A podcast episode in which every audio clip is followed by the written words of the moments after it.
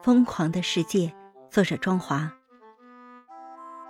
在小世界即将崩溃的边缘，是每一个生灵面临的挑战。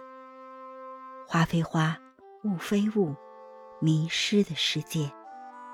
站在中央，仰视思想的高度。遥不可及的梦想何时成真？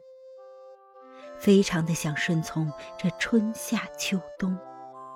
倾听着那些孩童们的笑声，从出生到死亡，年轻到年迈，从学堂到社会，无知到睿智，渐变的色彩分成，从绿到黄，从沉默不语，直到生日快乐。